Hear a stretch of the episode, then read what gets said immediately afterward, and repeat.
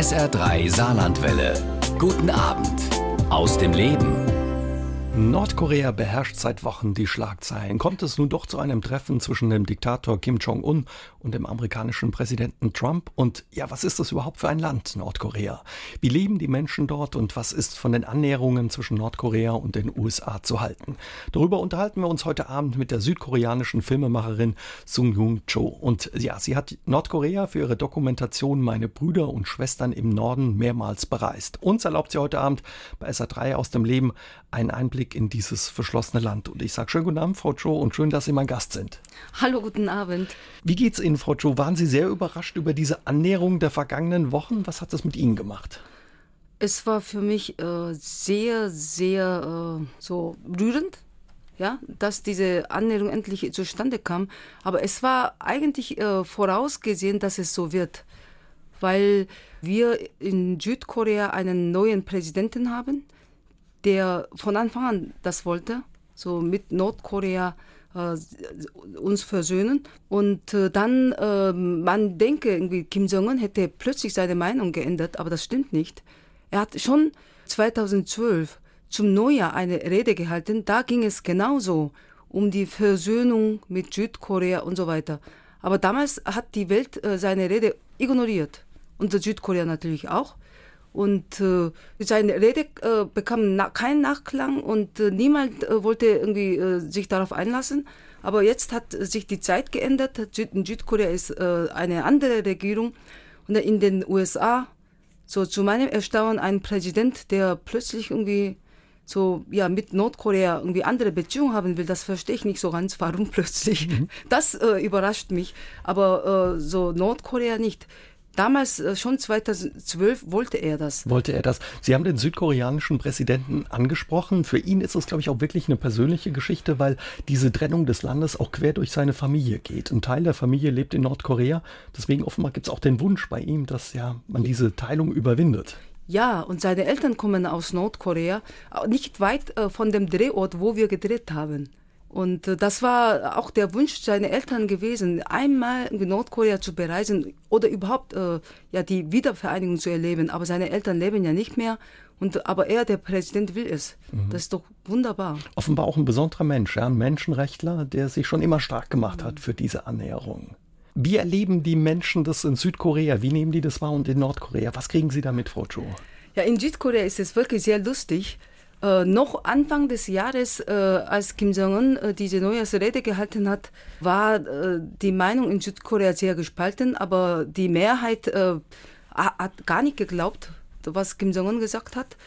Und dann, äh, die Nordkoreaner kamen ja auch nach Südkorea, um an der Olympiade teilzunehmen. Dann gab es sogar Demonstrationen in Südkorea gegen die Nordkoreaner und so weiter. Aber seitdem sich die beiden so Staatschefs getroffen haben, hat sich die Meinung in Südkorea drastisch geändert. Davor war, waren schon sehr viele Südkoreaner gegen die Versöhnung oder gegen Wiedervereinigung oder so. Aber inzwischen fast 90 Prozent. Sind dafür. Ist das ja. ein Misstrauen? Denkt man sich, Mensch, diesem Kim-Regime, kann man dem überhaupt trauen? Ich glaube, ja, das ja. Abgesehen davon haben die Südkoreaner wirklich sehr viel Angst vor Nordkorea, weil es so immer äh, propagiert wurde von südkoreanischer Seite her. Und wir haben überhaupt kein äh, entsprechendes Bild, was irgendwie Nordkorea passen würde. Wir, wir hatten wirklich so einen äh, Teufel im Kopf über Nordkoreaner. Und da, ja, wenn man die Nordkoreaner nicht äh, gesehen hat, und dann kann man sich wirklich einen Teufel malen. Da, es war so gewesen. Ich habe in Schulzeit niemals einen Nordkoreaner gesehen. Und es wurde immer über äh, Kim Il-sung so äh, gesprochen und kritisiert, aber sein Bild war tabu.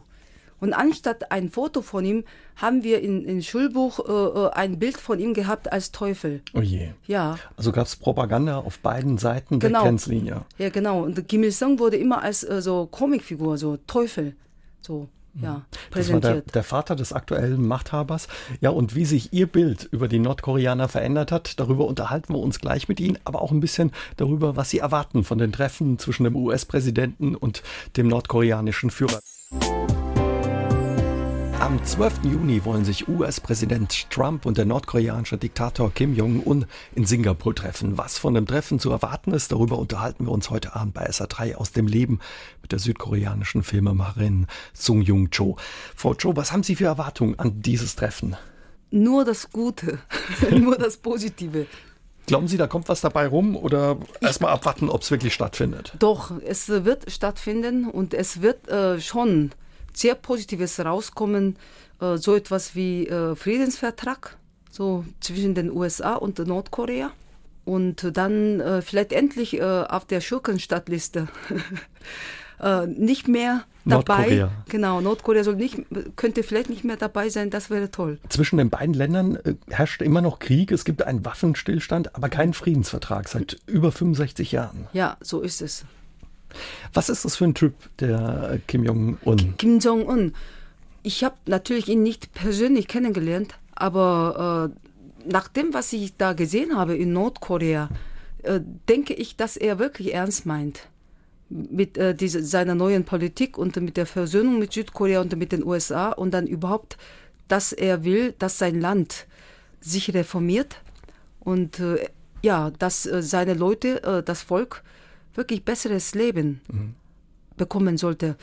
Dass das wirklich sein Ziel ist, daran glaube ich, weil es sich wirklich sehr viel geändert hat in diesem Land. Zum Beispiel, ja, in meinem Film sieht man ja auch, dass die Kinder in der Schule Englisch lernen. Das hat mich sehr überrascht. Selbst ja. auf dem Land haben die Kinder, kleine Kinder, Englisch gelernt. Genau, und dann auch, wie gut die Lehrerin Englisch sprach. Ich war baff. Ohne Akzent. genau, ja. perfekt, so nordamerikanisches äh, Englisch so. Und dann auch überall gibt es marktwirtschaftliche Ansätze. Und wir haben zwar äh, also keine Märkte äh, besichtigen dürfen, aber der Bauer zum Beispiel spricht ja davon, Schwein kaufen, wiederverkaufen und so weiter. Und da denke ich, es gibt Märkte, und das Land ändert sich wirklich seit langem. Selbst in dieser Textilfabrik, Sie haben eine Textilfabrik äh, besucht, wo Hemden und Kleider, Kleidung hergestellt wurde, die über China dann teilweise auch in den USA landen. Genau. Und äh, das zeigt, dass das Land eigentlich gar nicht so doktrinisiert ist, sondern eigentlich ziemlich pragmatisch äh, läuft. Äh, nur halt offiziell ist es immer noch so ideologisch und USA Feindbilder Nummer eins und so weiter. Aber eigentlich äh, das gar nicht so wichtig ist im praktischen Leben. Wenn Sie weiter äh, ja, Geld verdienen können, haben Sie kein Problem für amerikanische Firmen Kleidung herzustellen. Was kriegen die Nordkoreaner mit von der Welt? Kriegen die was mit? Also ich habe gesehen bei der Vorbereitung, während in ähm, Südkorea fast wahrscheinlich auch jeder ein Handy hat, sind es in Nordkorea relativ wenige. Kriegen die was mit aus der restlichen Welt? Sie kriegen schon äh, von der Welt was mit, aber halt schon sehr beschränkt. Es gibt ja kein Internet. Sie können nicht so äh, aus dem Lande telefonieren. Das Telefon funktioniert nur im Lande und im Land gibt es nur Internet, kein Internet. Und nur Auserwählte haben Zugang zum Internet. Insofern, ja, äh, nicht so wie hier bei uns, aber dennoch kriegen sie schon einiges mit. Sie sind nicht so blöd, wie man denkt. Sie haben eine Fußballschule, eine internationale besucht. Da konnte man sehen, mhm. die kleinen Kinder haben auch die Fußballtrikots der internationalen Fußballvereine an. Ja, da konnte man Chelsea sehen, einen türkischen Verein. Ja, offenbar diese Dinge schaffen es dann doch in das Land. Ja, und da habe ich die Kinder gefragt, was sie äh, werden möchten später. Und dann da hat ein Kind gesagt, wie Ronaldo. Ja, da, da, war ich auch überrascht. Ich dachte wieder irgendwie äh, dem Führer dienen und so weiter, so in die Richtung. Nein, gar nicht. Die, die wollen Fußballer werden, äh, Weltfußballer werden wie Ronaldo. Entscheidend für eine Entspannung und auch eine weitere Annäherung wird aber sein, dass Nordkorea sich von dem Atomprogramm verabschiedet, es friedlich beilegt. Wie realistisch halten Sie das? Oder ist das auch nur Augenwischerei? Man hörte jetzt ja, da sind Anlagen gesprengt worden. Ja, man sagt irgendwie, äh, dass die Nordkorea gar nicht auf Atomwaffen verzichten wollen, das ist Augenwischerei und so weiter. Aber es gibt auch andere Theorie, äh, die mir plausibler klingt. Diese Theorie heißt, Nordkorea brauchte Atomwaffen, um auf Atomwaffen zu verzichten. Das klingt total in der widersprüchlich, aber es ist auch so gekommen, ohne Atomwaffen wollte kein Land mit Nordkorea reden. Verhandeln. Ja, mhm. verhandeln gar nicht. Gar, gar kein Land. Die haben einfach ignoriert. Als Kim Jong-un 2012 damals schon auch davon gesprochen hat, was er dieses Jahr gesprochen hat. Damals wollte kein Mensch irgendwie äh, sich darauf einlassen. Aber seitdem er Atomwaffen hat, ja doch, Donald Trump hört äh, ihm zu und, und so weiter. Und äh, Atomwaffen hat Kim Jong-un gebraucht, wirklich äh, gehört zu werden und dann darüber hinaus auf Augenhöhe mit den anderen verhandeln zu können. Es war auch immer wieder die Rede, eben aufgrund auch dieser Atomwaffen von ähm, einer Kriegsgefahr, von einem halben, dreiviertel Jahr lang dieser Austausch noch ganz anders zwischen den USA und Nordkorea. Wie nah war diese Kriegsgefahr? Was, was hatten Sie da für einen Eindruck? Ja, das war schon ziemlich schlimm. Und so, äh, so schlimm habe ich auch nie irgendwie so erlebt. Und äh, letztes Jahr war ich ja gar nicht in Nordkorea.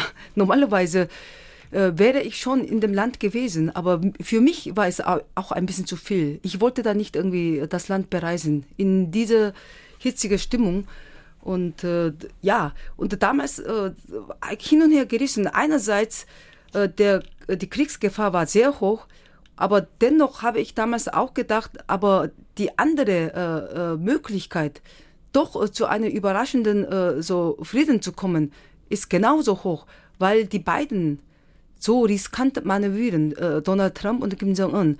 Und äh, damals äh, haben einige südkoreanische Nordkorea-Experten vermutet, Nordkorea ist ganz weit mit Atomwaffenprogramm und äh, ja, und wenn Nordkorea das geschafft hat, dann wird Nordkorea zum Verhandlungstisch kommen.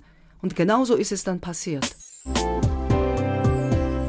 Sung Jung Jo musste ein richtiges Opfer bringen, um ihre Dokumentation Meine Brüder und Schwestern im Norden drehen zu können. Die südkoreanische Regisseurin gab ihre südkoreanische Staatsbürgerschaft ab und wurde Deutsche. Nur so konnte sie mit ihrem Team nach Nordkorea reisen, um ihre Doku zu drehen. Und ja, was sie bei den Dreharbeiten erlebt hat, darüber unterhalten wir uns heute Abend mit ihr bei SA3 aus dem Leben.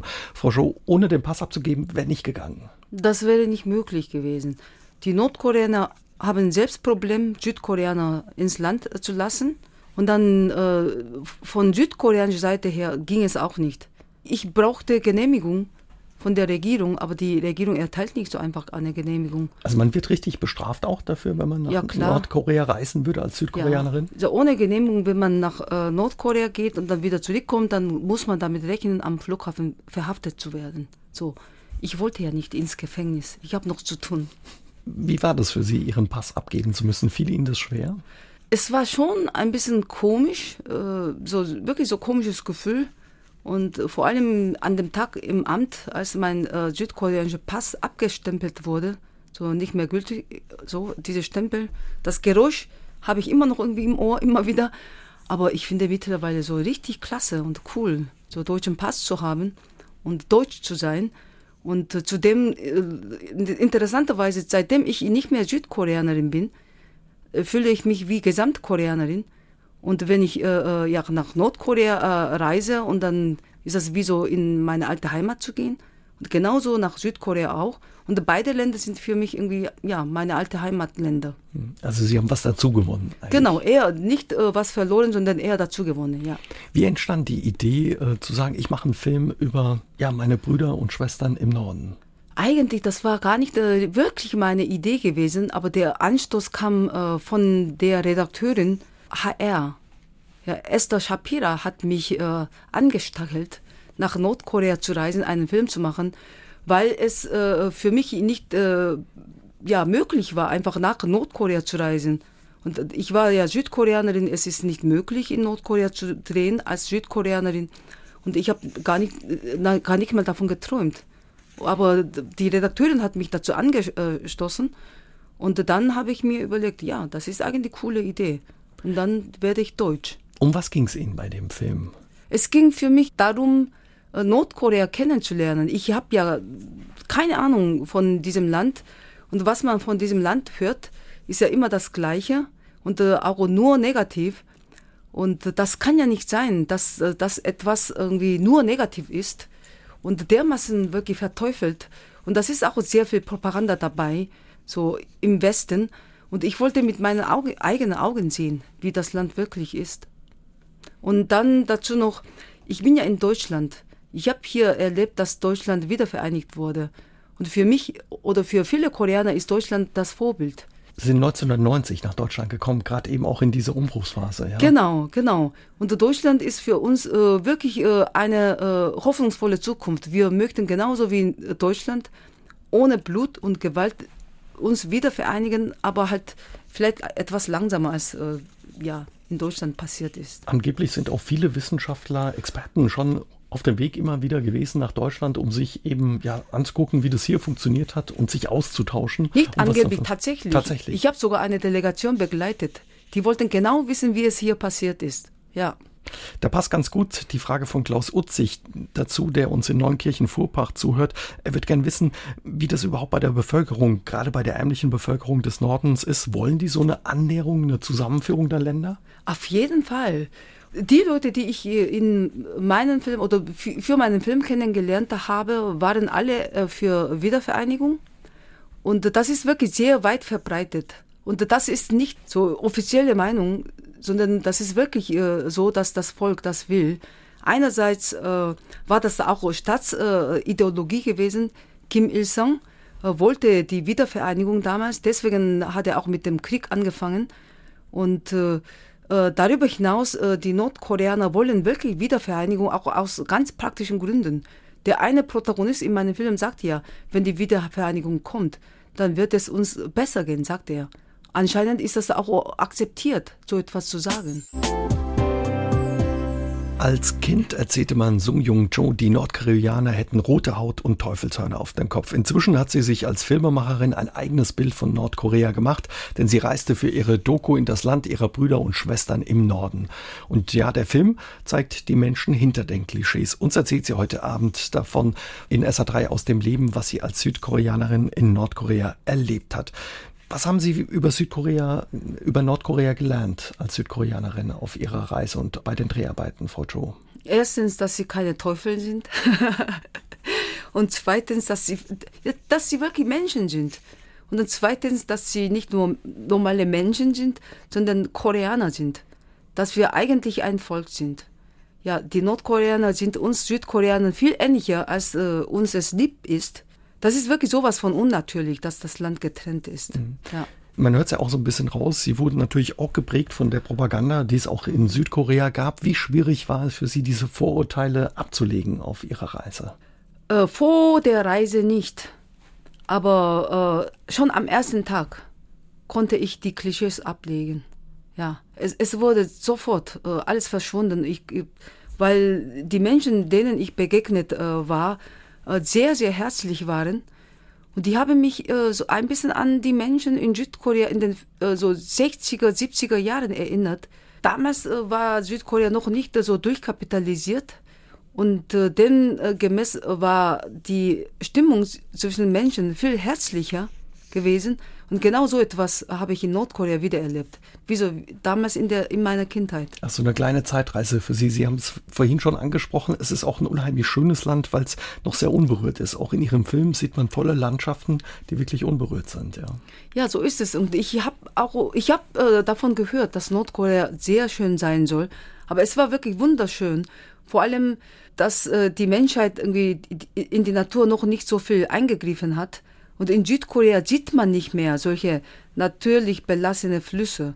Und äh, man sieht äh, nicht mehr diese äh, natürliche Linie der Berge, sondern die Berge werden abgeschnitten, auch für die Olympiade zum Beispiel. Oder die Hochhäuser sind höher als die Berge und so. Aber so etwas gibt es in Nordkorea nicht.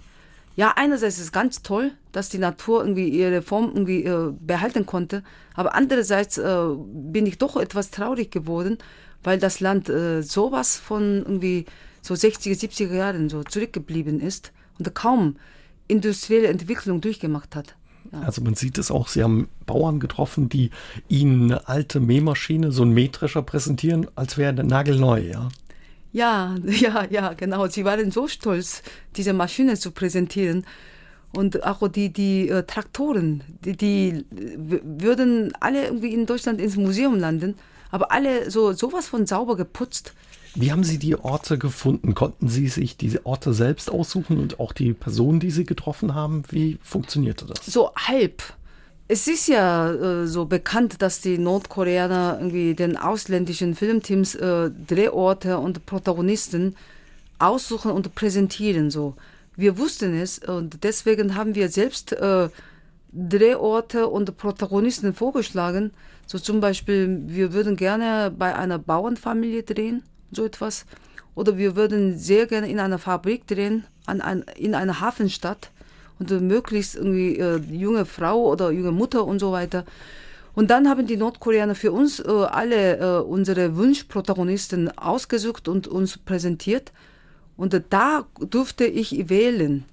So, ich habe dann nur diejenigen ausgewählt, die mir sympathisch waren, die auf mich, auf mich neugierig waren, natürlich die auch videogen waren, gut aussehende, junge Frauen und Männer. So. War es für Sie auch möglich, ja, frei mit den Menschen zu sprechen oder war da immer einer dabei, der geguckt hat, was Sie fragen und was das Gegenüber erzählt? Ja, normal wäre es, dass äh, immer einer, nicht einer, sondern mehrere dabei Mehrere sind. sogar. Ja, sogar mehrere. Zwei äh, von, von so unserer Co-Produktionsfirma, äh, das ist nordkoreanische DEFA, staatliche Filmproduktionsfirma, die uns begleitet hat. Die haben uns zwei äh, äh, Damen so auf Seite gestellt. Die sollten immer dabei sein. Und dann je nach dem Drehort gibt es immer auch vor Ort jemanden, eine oder zwei Personen, die äh, sind auch dabei äh, normalerweise. Aber bei uns war es anders. Ist es anders gelaufen. Am ersten äh, Drehtag mit den Protagonisten, äh, ja, als ich Interview geführt habe, dann waren sie alle da. Zwei Frauen äh, von, von nordkoreanischer DEFA und dann noch eine Frau, das war wirklich eine Tigerin. So, noch schlimmer als ich. So. Und äh, so, so vier Frauen, die wirklich nicht so Sympathisch waren. Die auch Angst gemacht haben. Genau, die war mir sympathisch, aber die war halt nicht ohne, so richtig tough. Und ich war ja auch, ich bin ja auch schon ein bisschen tough, obwohl ich sehr sanft werde, wenn ich drehe. Und dann die zwei Frauen noch dazu und so. Und da konnte der äh, Protagonist äh, kaum was sagen. Er war so eingeschüchtert, obwohl er ein sehr lustiger Typ ist, der Maler in dem Film. Und nach dem Dreh dann habe ich äh, mit unseren äh, ja, Gastgebern diskutiert, ob es weiter so laufen soll und ob äh, Nordkoreaner so will, so Vollidiot keinen Satz rauskriegen sollen oder ob äh, Nordkoreaner auch äh, sehr entspannt und sympathisch so für westliches Publikum rüberkommen soll. Und ich habe gesagt, was ist besser für äh, das Vaterland und für das Volk? Und da hatten sie nichts mehr zu sagen. Für das Vaterland. Genau, für das Vaterland, dann sind sie alle rausgegangen und äh, ja, seitdem, äh, seit der Diskussion hatten wir keinen Aufpasser mehr. Sung Jung Jo lehrt als Professorin an der Hochschule der Bildenden Künste Saar hier in Saarbrücken. Ihre Werke nennt sie gerne Heimatfilme und einer ihrer Heimatfilme beschäftigt sich mit Nordkorea. Wir unterhalten uns heute Abend mit ihr bei SA3 aus dem Leben über das für viele unbekannte Land. Frau Jo, Sie haben viele Menschen getroffen auf Ihrer Reise und viele Ihrer Gesprächspartner haben, das kann man im Film sehen, auch dem Marschall Kim Jong-un gehuldigt. Wie war das für Sie, das zu erleben? Also man spricht da vom großen Führer. Einerseits äh, befremdend, aber andererseits äh, kam mir doch irgendwie sehr bekannt vor. Und äh, in dem Sinne zum Beispiel die Vorgängerin des jetzigen Präsidenten, Frau Park, sie ist die Tochter des geliebten Diktators Park In Südkorea. Ja, Park Chung-hee in Südkorea. Und Park Chung-hee war General und er kam durch den Putsch an die Macht. Südkorea war bis Mitte der 80er auch eine Diktatur. Ja. Genau, das war Diktatur und er hat äh, mit eiserner Hand das Land regiert und er wollte sich zum äh, lebenslangen Präsidenten erklären und äh, dafür wollte er das Grundgesetz ändern und dann wurde er gekillt von seiner linken Hand. So. Und dann in Südkorea, dann die Tochter des Diktators wird äh, Präsidentin und nicht irgendwie Erbdynastie wie in Nordkorea, sondern äh, das Volk hat freiwillig sie gewählt. Da denke ich, das liegt irgendwie in unserem Blut. Und äh, darum, ja, einerseits befremdend, wenn äh, die, die Führer so gehuldigt werden, aber andererseits, das liegt doch irgendwie sehr in unserer Tradition. Sie besuchen zum Beispiel ein riesiges Spaßbad, was man jetzt in Nordkorea in der Hauptstadt nicht unbedingt erwartet hätte. Sehr modern und äh, auch sehr gepflegt. Und da steht eine Figur des Vaters des aktuellen Führers, vor der sich alle verneigen. Mussten Sie das auch machen als Besucherin? Ja, wir mussten das machen, weil wir gerade dort waren. Aber was erstaunlich für uns war, wir wurden nie dazu genötigt, äh, die, diese Riesenstatuen auf einem Hügel zu besuchen und dort Blumen hinzulegen. Aber das sollte eigentlich alle Ausländer tun, wenn, äh, wenn irgendwelche Ausländer das Land besucht, dann als erstes das sollte man tun. Aber wir wurden nie äh, ja, danach gefragt. Wie ist es? Man hörte auch von ihrem Protagonisten in dem Film, zum Beispiel von dem Bademeister oder Ingenieur mhm. in diesem Schwimmbad, von politischem Unterricht. Die Zeitung wird jeden Tag vorgelesen mit Erfolgsmeldungen. Nehmen Sie den Leuten diese Überzeugung für das Vaterland ab oder war das jetzt eben nur, weil Sie mit Begleitern und einer Kamera da waren? Anscheinend, das tun sie jeden Morgen. Aber ich fand es sehr interessant, wie so lieblos schnell abgehackt wurde. Zum Beispiel im Schwimmbad. Der hat richtig runtergeleiert. Ja, ja. Die, genau. Sie hat ganz schnell durchgelesen und da war's da, fertig. Und ich war äh, schon etwas erstaunt. Ich dachte, dass äh, sie machen ein bisschen Show oder sich inszenieren und mit Leidenschaft und Patriotismus diese morgendliche Versammlung äh, werden sie äh, so abhalten, aber das war gar nicht so. Sie haben sehr schnell irgendwie das ab, abgehackt und dann äh, wurden sie ganz konkret irgendwie über äh, äh, ja so alltägliche Probleme haben sie gesprochen, wie so Service Center. Service Center braucht Fotos und so weiter. Da war ich auch überrascht. So Service Center und so, so etwas in Nordkorea gibt und dann für Werbemaßnahme braucht Service Center Fotos und so. Dann dachte okay, es gibt hier Werbung, das Schwimmbad äh, wirbt so macht Werbung für das Schwimmbad und so weiter. Schon interessant so. Mhm. Also die Leute machen es mit, aber sind nicht wirklich überzeugt. Also sie wissen, sie müssen es mitmachen oder was war Ihr Eindruck? Das weiß ich nicht. Und äh, da diese morgendliche Versammlung, da hatte ich das Gefühl, dass sie relativ irgendwie so leidenschaftslos, so lieblos tun. Und äh, aber wenn Sie auch vom Führer sprechen, zum Beispiel der Ingenieur, er hat fast geweint. So als er von dem Marschall gesprochen hat, wie der Marschall während der Bauarbeit um drei Uhr Nacht die Baustelle besucht hat und der äh, junge Ingenieur, der, äh, als er das davon erzählt hat, kam ihm fast die Tränen so. Und äh, dabei weiß ich auch nicht, ob er das wirklich meint und oder ob er ja sich gezwungen fühlt, das zu tun, weil er weiß, dass das Material gesichtet wird. Und ich bin nicht sicher. Andererseits, wir haben ja auch die andere Szene in Kita, wo zwei, dreijährige Kinder da. Auch schon die Lieder auf den Marschall, die Loblieder gesungen haben. Ja. Genau. Und ich denke, wenn man in so jungen Zeit, so, von Kind äh, auf äh, so etwas lernt, dann äh, man eignet sich ein und dann man prägt es äh, äh, ein und dann wird es wie die zweite Haut. Gehirnwäsche ein Stück weit. Auch. Genau, die man nicht so schnell ablegen kann. Wenn von Nordkorea die Rede ist, ist auch immer wieder die Rede von Folter, teilweise auch von Lagern, Gefangenenlagern, Konzentrationslagern. Ähm, was ist dran an dem Stereotyp Schurkenstaat Nordkorea? Ist Ihnen da auch was begegnet? Nee, gar nicht in die Richtung. Und natürlich, so etwas wollen sie ja gar nicht zeigen. Und ich weiß es auch nicht. So. Aber die Dinge gibt es. Äh, in Russland gibt es ja auch immer noch Lager und in China auch. Und äh, in äh, ehemaligen sozialistischen Ländern gibt es diese Lager immer noch. Und deswegen denke ich, dass so etwas in Nordkorea auch gibt. Aber in Deutschland, wenn man vom Lager spricht, denkt man sofort an Auschwitz. Aber ich habe schon von einem Experten gehört, der mir gesagt hat, inoffiziell, er sagte unter uns. Und die Lager in Nordkorea sind anders als äh, so äh, äh, die Lager im Dritten Reich. Aber das darf ich gar nicht sagen, sagt er. Sonst wird er diskreditiert. Und ich habe auch oh, Bücher gelesen, schon sehr seriöses Buch, wie so Barbara Demnick, das ist eine amerikanische Journalistin, die mit Flüchtlingen gesprochen hat. Und in dem Buch kommt auch Lager vor, aber halt sehr anders als äh, wir sonst irgendwie äh, äh, so, so, diese Bilder vom Lager haben. Ja. Aber Gegner zum Beispiel der politischen Führung, wenn die nicht mehr mitspielen oder unbequem werden, verschwenden auch schon mal. Ja, ja, so anscheinend.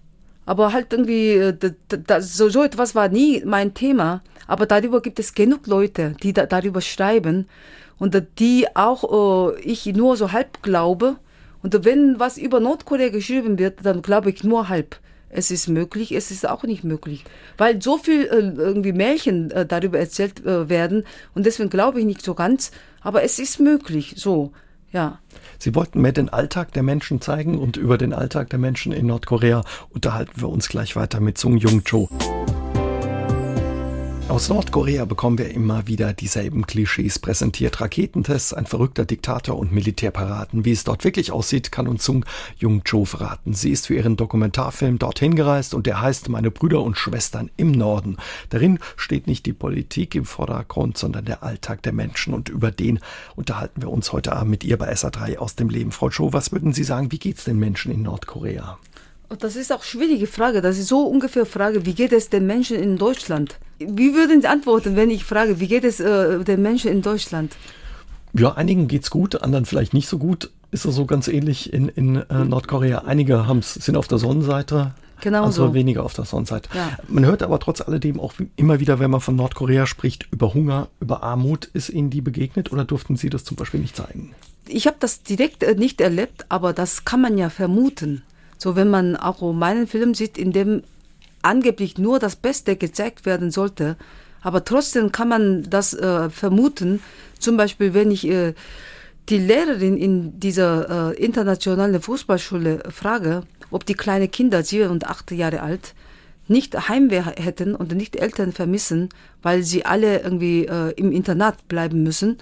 Daraufhin antwortet äh, die Lehrerin ganz stolz, Nein, die Kinder wollen nicht nach Hause, weil sie in der Schule besseres Essen haben und äh, Snacks haben und Fernseher haben.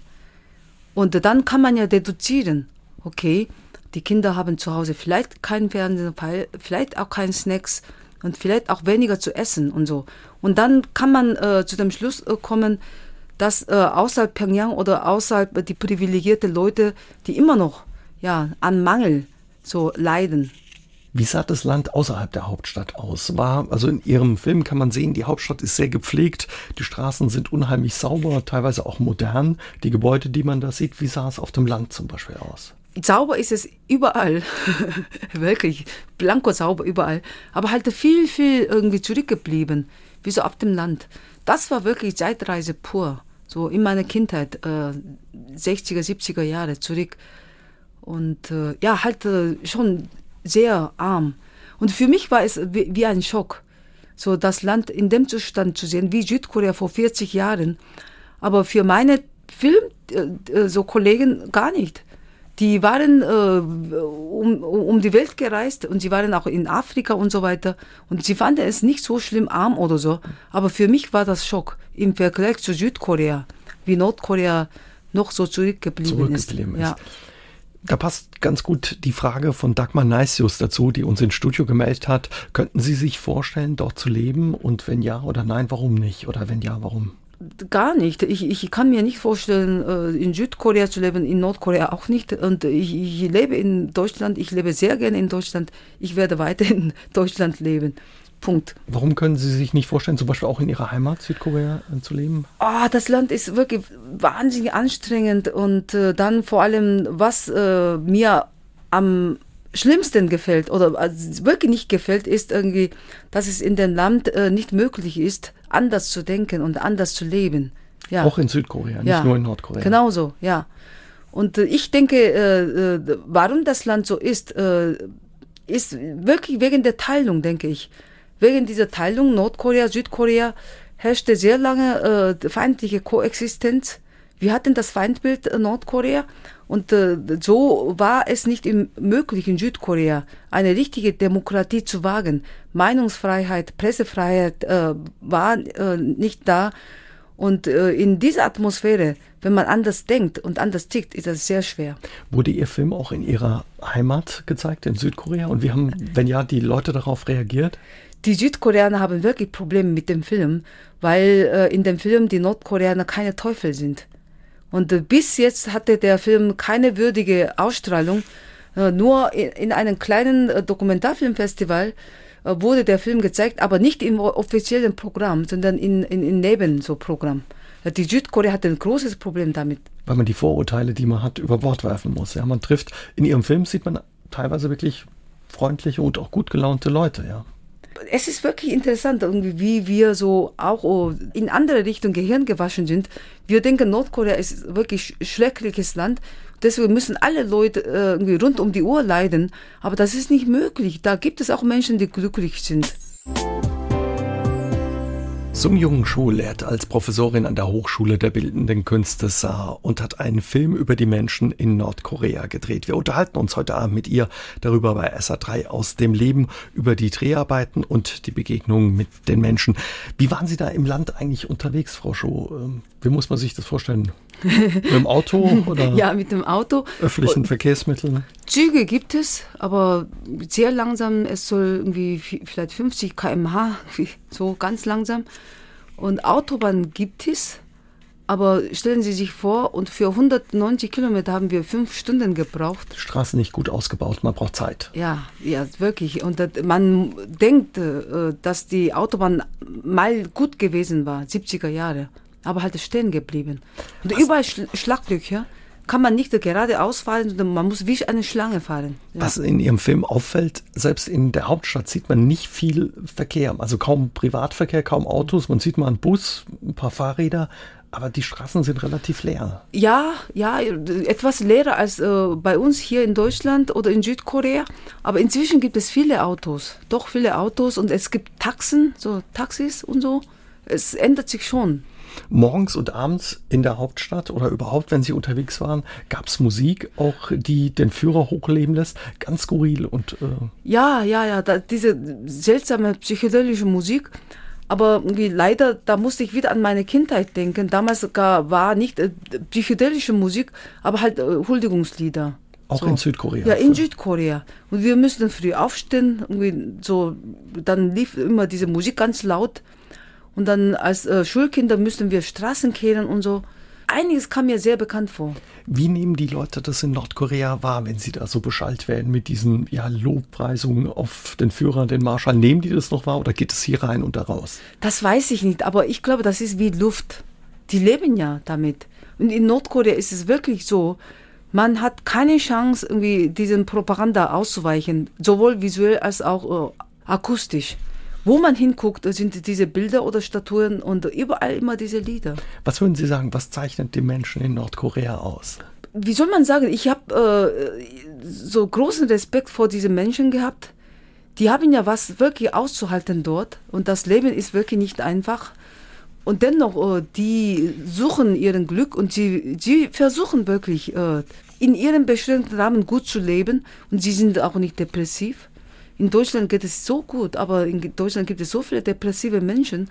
Aber in Nordkorea hatte ich das Gefühl, dass sie wirklich sehr tougher sind und dann wirklich, dass sie ihr Glück im Alltag haben wollen. Andererseits äh, Propaganda, das war für mich auch sehr interessant und eine lustige irgendwie äh, so Analogie. Wir kamen zurück irgendwie nach Peking und dann gleichzeitig wurden wir bombardiert irgendwie durch irgendwie andere Propaganda Kapitalismuspropaganda, überall Werbetafel und so weiter. Wie äh, Werbung hier überall präsent sind, ist es in Nordkorea. Ja. Die findet man in Nordkorea nicht, die Werbung. Genau, diese Werbung nicht, aber halt irgendwie. Nur die äh, Werbung für das System. Genau, mhm. so.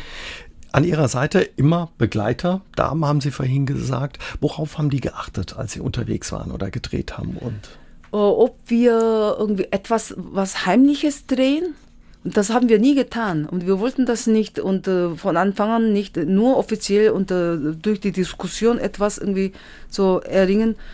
Und dann vielleicht irgendwie, äh, ob wir Kontakt kommen mit anderen Menschen, so die zufällig. vereinbart ja, waren. Ich glaube. Mhm. Aber, aber interessanterweise am Heiligen Berg, der, der Film beginnt ja am Heiligen Berg. Ursprung des koreanischen Volkes. Ja, ja. genau. Und da war es wirklich sehr komisch gewesen. Die Leute sind auf uns äh, gekommen, zu uns gelaufen und wollten sie mit uns Fotos machen. Militär, überall sieht man Militär in ihrem Film. Ja, das war kein Militär, sondern eher, äh, ich dachte auch, das wären Soldaten. Soldaten, keine Soldaten, sondern das waren Studenten und Lehrkräfte. Die aber Uniform tragen. Genau. So, die haben halt eine Pilgerfahrt gemacht, aber sie durften zu uns, sie hatten auch keine Hemmung, uns anzusprechen. Das war schon irgendwie sehr seltsam gewesen anscheinend hatten sie keine Hemmung da am Heiligen Werk und dann mit uns äh, zusammen fotografieren lassen und so. Ja, und die, unsere äh, Aufpasser haben die auch nicht verhindert, zu uns anzusprechen. Wenn die Kamera aus war, konnten Sie auch mit den Aufpassern reden, zum Beispiel über Politik oder über ja, was haben Sie mit denen gesprochen? Ja, und äh, nicht mit Aufpassern, sondern mit einem oder mit einer. niemals. Niemand durfte mithören. Genau, ja. niemals irgendwie in einer Situation, in der andere da waren, sondern immer Einzelsituationen. Zum Beispiel, wir sind spazieren gegangen. Ich mit einem Aufpasser. Und es gab nicht nur zwei Damen, es gab noch einen Mann, aber war auch dabei. Und ich mit dem Mann spazieren gegangen und mein Produzent äh, mit den Damen, vielleicht 30 Meter äh, hinter mir. Und dann hat der Aufpasser mich gefragt, wie groß der Unterschied zwischen Südkorea und Nordkorea ist oder ob Südkorea Wirtschaft Japan schon eingeholt hat und äh, wie viel Bruttoeinkommen Südkorea Deutschland und so weiter. Danach hat er gefragt. Ja. Mhm. Also schon Interesse an dem Nachbarn eben. Total auch. neugierig, sehr neugierig. Sung Jung Cho hat uns heute Abend in SA3 aus dem Leben einen Einblick in den Alltag der Menschen in Nordkorea gegeben und ein Stück weit ja die Tür aufgestoßen zu diesem verschlossenen Land. Für ihren Dokumentarfilm Meine Brüder und Schwestern im Norden bereiste sie Nordkorea mehrmals. Frau Cho, an Sie hat Klaus Utzig noch eine Frage, er hat ins Studio gemeldet und er würde gerne wissen, kann man Nordkorea als Tourist einfach bereisen und ist eine Urlaubsreise in das Land vorstellbar? Ja, ja, ja. Und wenn es auch so absurd klingt, ist das äh, sicherste Land überhaupt. Da gibt es keinen Diebstahl, keinen Terrorist und äh, keinen Räuber. Aber man muss sich an die Regel halten. So. Das heißt, nicht äh, über Politik sprechen, das System kritisieren? Ja, das muss man vorsichtig sein. Wenn man äh, das System kritisiert, bringt nichts. Und das bringt nur äh, den äh, Reiseleiter in Verlegenheit. Und damit irgendwie, nee, das bringt nichts. Und wenn man kritisieren will, sollte man hier machen. Einfach mal hingehen und äh, dann, ja, das Land mit eigenen Augen gucken. Aber man kann auch nicht individuell Reise machen, überall hingehen, das geht gar nicht. Sondern in der Gruppe. Ja, man kann auch allein reisen, aber nur, äh, man hat dann immer Aufpasser dabei oder Reisebegleiter dabei und es gibt immer die bestimmte Route, die man begeht. Man kann nicht einfach äh, spontan dahin, dahin, das geht gar nicht. Und wenn man äh, das akzeptiert, kann man das Land äh, gut reisen. Und manche haben so schlechtes Gewissen, ob äh, so ein Land zu bereisen. Sie meinen, irgendwie damit irgendwie unterstützt man irgendwie äh, den Diktator, das System und so weiter. Aber ich denke, diese Art Gedanke, ja, ist was dran, aber sehr kurzsichtig. Und äh, zum Teil stimmt es. Aber ich bin eher der Meinung, jeder Ausländer, der das Land bereist, bringt nicht nur Geld mit in das Land hinein, sondern ein Stück von der Welt mit. Und äh, abgesehen davon, diese Präsenz, die zunehmende Präsenz der Ausländer gibt den Nordkoreanern Hoffnung für eine Änderung. Kriege ich auch was vom Alltag mit, wenn ich da hinreise als äh, Tourist und kann mit den Menschen sprechen? Oder wird es wahrscheinlich schon wegen der Sprache schwierig? Ich, wegen der Sprache schwierig und man kann nicht einfach auf der Straße jemanden anquatschen und so. Das, das, das wird nicht erlaubt. Und das ist schwierig, aber halt der Reiseleiter, mit dem kann man sprechen. Und die meisten Reiseleiter sind auch sehr neugierig. Vor allem, wenn die Gäste aus Deutschland sind, dann äh, stellen sie auch Fragen nach Wiedervereinigung und so weiter. Wie viel Zeit sollte ich einplanen, wenn ich nach Nordkorea reisen möchte? Äh, ich denke eine Woche.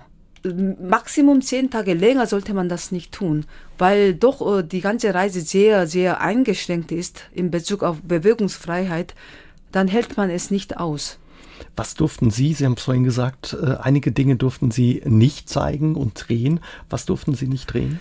Zum Beispiel, wir durften nicht über die Politik sprechen, aber das war für mich okay, weil ich nie einen politischen Film gemacht habe. Das war auch nie mein Interesse gewesen. Und äh, dann, ich durfte nicht Armut drehen und so, so etwas. Aber halt das Land ist ja so, äh, wirklich nur das Beste, das Schönste wollen sie den Ausländern zeigen. Das muss man akzeptieren und dann muss man wirklich sehr achtsam zwischen den Zeilen lesen. Und dann kann man vermuten, wie das Land sein könnte. Und das kann man in Ihrem Film sehr schön machen. Man sieht eben, wenn der Bauer spricht von den einfachen Lebensumständen, mit denen er lebt und er schon ein Musterbeispiel ist, wie dann eben die Allgemeinheit wahrscheinlich leben muss. Genau so ist es. Hatten Ihnen die Menschen ein Stück weit leid, auf die äh, Sie getroffen sind? Oder? Ja, schon irgendwie. Äh, wenn der Pressesprecher von diesem Bauernkollektiv immer noch davon spricht, dass der äh, Wunsch äh, von Kim Il-sung war, dass das Volk dreimal am Tag warmen Reis isst und Fleischsuppe isst. Und wenn ich das höre, dann irgendwie, ich, mir kommt fast Tränen das ist ja Normalität in Südkorea. Aber in Nordkorea ist das immer noch nicht äh, erreicht worden, dass die Menschen dreimal warme Mahlzeiten mit Reis und äh, Fleischsuppe.